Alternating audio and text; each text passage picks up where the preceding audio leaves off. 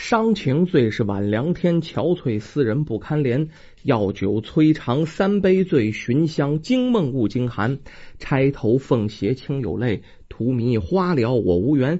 小楼寂寞心与月，也难如钩也难圆。说这么几句定场诗啊。接下来啊，给各位啊更新这么一个《聊斋》故事。在说故事之前呢。先给各位啊报备一下啊，最近又有好多朋友啊给我留私信啊，说我说的故事不错啊，一直在听，给我提个小意见。这个小意见是什么呢？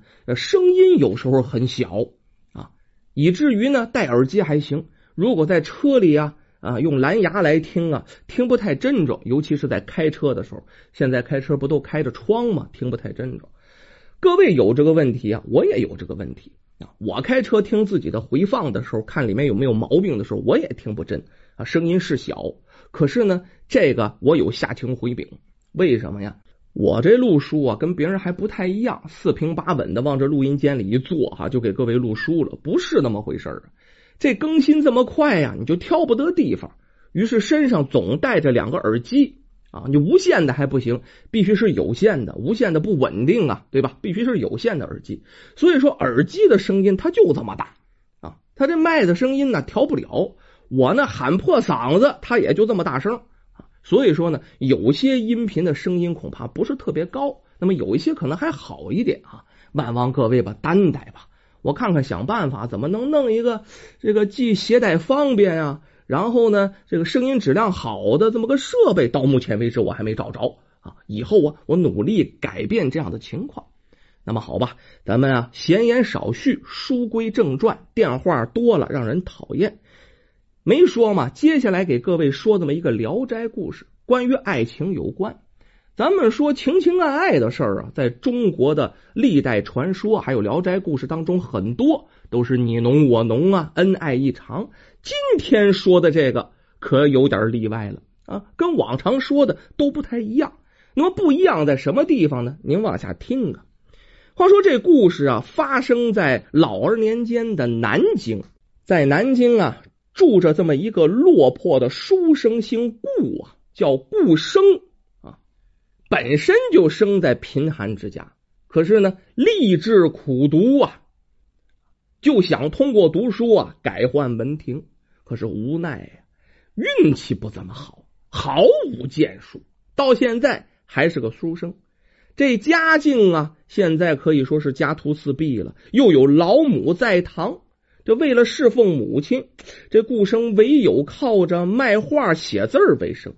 这一晃去，二十五岁了。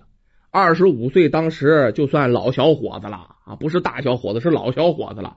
那时候十七八就结婚呢，二十五岁不结婚呢，基本上就等于老光棍了啊！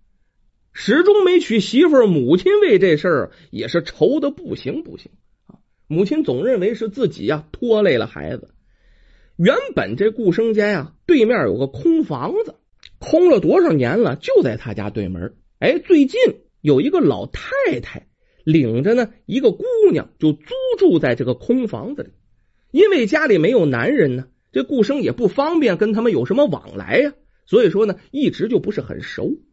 有这么一天，顾生出门的时候，恰好遇见对门的女子也开门出来啊。这姑娘约摸着能有十八九岁，哎呦，长得那可以用四个字形容啊，秀洁慧雅，你看着就不是凡俗之物，就跟普通人一般姑娘她不一样啊，真是世所罕见。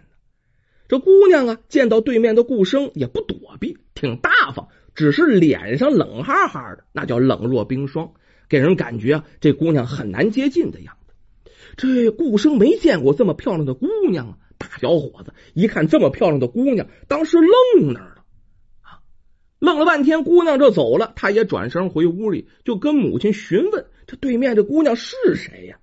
他母亲乐了，哦。你说那姑娘啊，就住在咱对面啊。前几天来咱家还借剪子呢，啊，和我提过，他们家呀只有他和母亲两个人。我看这姑娘可不像穷人家出来的呀，就问他为什么还没成亲呢？这姑娘就说着，为了照顾母亲，所以说一直未嫁。这顾生听到这儿，马上脱口而出：“那那……”后面的话就没说下去。母亲呢，能不知道儿子的心思吗？一看这脸就知道了，知子莫若母啊！马上就接茬：“哟，要不我明天去对面看看那对母女，探探他们有没有这个意思啊？”啊，你看上那个姑娘了吧？哎呀，要是彩礼不多的话，你把那个姑娘娶回来，帮她一起赡养母亲，这可是不错。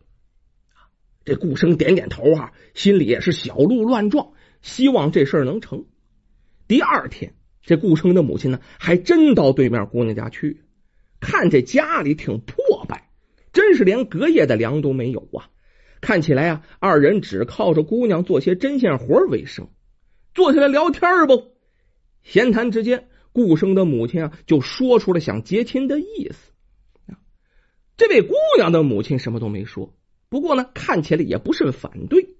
他起身和姑娘商量这个事儿，这姑娘默不作声，满脸冰霜，一点高兴的意思都没有。一看这姑娘这表情啊，这顾生的母亲就知趣儿喽，起身就离开得了。啊，明显人家是不愿意呀。这姑娘是一脸娇羞，微微一笑，嘴哪怕这嘴角啊动一动，这事儿都有缓。你看这脸上，好家伙，就跟一块铁板似的，那么凉啊。这哪有成的道理？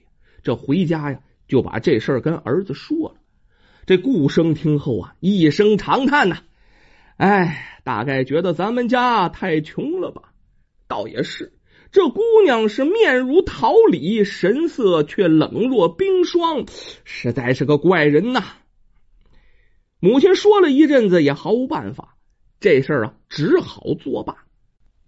咱没说嘛，顾生啊是靠着卖书啊、卖画啊，哎挣钱。有这么一天呢，他就坐在自己这个摊前面，哎，突然有这么一位白衣少年来求画。这少年长得是颇为俊美啊，不过这举止可挺轻狂啊，年少轻狂嘛。白衣少年自称啊是从邻村来的，这此后这少年呢两三天必来一趟，来还真买点什么。这时间一长了，跟这顾生就成了朋友了，一回生两回熟嘛。有这么一次，顾生请白衣少年到家里喝酒，在这门外就碰见了对门的姑娘。这白衣少年一看这姑娘这么漂亮。也看傻了，忙问顾生：“哟，这姑娘是谁呀？啊，如此不可方物啊，太好看了。”这顾生笑着说：“嗨，这是我对门的邻居呀，漂亮不假呀，可是这性子真是冷若冰霜啊。”这回头一见儿子回来了，这顾家母亲就告诉他：“对门姑娘啊，刚才来借粮了，说家里这几天没开火了。”哎呀！真是个孝顺的孩子呀！要不咱们帮帮他？咱说这姑娘虽然一直对这顾生啊冷若冰霜，一直冷着脸。这顾生听他们家几天没开火了，这心里啊不免生了这怜悯之心。从家里本来就没有多少粮的米缸里啊拿出一斗米来，把米装好了。顾生亲自把这米啊送到姑娘家中。这姑娘啊，看见米也没客气，当然也没法客气了。家里揭不开锅了，没米还行。不过呀，按道理说，这接受人家的赠送了，是不是应该笑一笑？没有，哈，这姑娘依然是面若冰霜，连句谢话谢话的话都没说，还真有那么点不通人情。不过从此之后啊，这姑娘就常常到这顾生家里，帮着顾生的母亲呢。缝衣服呀，做饭呢，忙里忙外，不知道的还以为她就是这顾家的媳妇似的。这顾生感念姑娘对自己母亲啊挺好，每次有这顾客送给他好东西啊，都要分出一份的给这姑娘家中。不过这姑娘还跟往常一样啊，始终是一句感谢的话呀都不说。有这么一回，这顾生的母亲呢下身生了恶疮了啊。流脓啊，这个臭啊，疼的这顾母啊，日夜哀嚎，一晚上一晚上的睡不着觉啊，这人呢，眼看就消瘦下去了。这对门姑娘知道以后啊，来到顾生家里，那日夜帮着照顾啊，仔细给这顾家母亲清理伤口，每日啊换三四次药。这顾家母亲呢心里不舒服呀，可是姑娘啊从来不嫌这恶疮啊脏，一直小心照顾着顾家母亲，没有这么一点厌烦的意思啊，一句怪话都没有，脸上呢一点嫌弃的表情也没有。这顾家母亲对着姑娘感叹呢：“哎，要是能有你这样个媳妇儿啊，老身我死也情愿。”说完了，这俩眼流下了几滴热泪。这姑娘张嘴呀，劝老太太：“哎，顾大哥对你那么好啊，远近谁不知道他是个大孝子啊？比我强百倍。”姑娘啊，可不是这么说呀，儿子再孝顺呐。我这病在床上啊，毕竟有些事他不方便呢。这顾家母亲呢，握着这姑娘的手，何况老身已经是黄土埋了脖子的人了，有一天没一天的。我现在别的不怕，就怕顾家无后啊！我对不起顾家先人呢。正说这话啊，顾生就走进屋子里了。这顾母亲哭着告诉儿子。我这次卧病在床，多亏姑娘仔细照顾，你可不能忘了这份恩情啊！这顾生一听啊，赶忙对着姑娘啊一一道地，嘴里说不尽的感谢的话。这姑娘听这些话也不客气，冷冷的来了一句：“你常常照顾我们母女，我从来没说一声感谢的话。今天我就做了这么一点小事，你何必客气呢？”姑娘说话做事如此磊落，这下顾生啊对这位姑娘是更加佩服。此后两家啊来往的更多了，只不过这姑娘脸上始终没个热乎气儿，这顾生啊还是不敢轻易接近。就这样，日子啊就这么一天天过去了。这位姑娘始终拒人于千里之外，可是顾生心里呢对这姑娘怎么就越来越牵挂呢？有这么一天呢。顾生啊，出门摆摊，这一出门巧了，对面那姑娘也挎着个篮子，也要出门。这顾生知道这姑娘冷啊，没敢打招呼，站在门口就呆呆的看这姑娘。可是没想到，这姑娘没走几步，突然这么一回头来，了个回头杀，对这顾生嫣然一笑。好家伙，这下顾生啊，就跟捡了大宝贝似的，那叫大喜过望啊！认识这姑娘这么久，什么时候见她笑过呀？莫非这姑娘想通了？这顾生壮着胆子走上前去，试着说了这么几句甜蜜的话，怎么挑逗了这么几句吧？平时冷若冰霜的姑娘，听到这样轻浮的语言，竟然没火，没发怒，脸上还挂着淡淡的笑。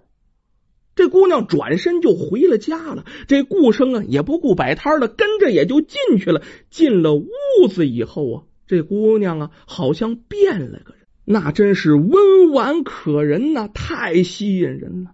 这顾生啊，再也忍不住了，就开始动手动脚。可没想到，这姑娘并不拒绝，两个人一来二去，干柴烈火，自然就成就了好事有了这回以后啊，顾生满以为可以把姑娘娶回家了，成为小两口，日后啊安安稳稳的过日子。可是事情的发展是完全出乎他的意料，往后啊，这姑娘做的事儿真是让他大跌眼镜啊。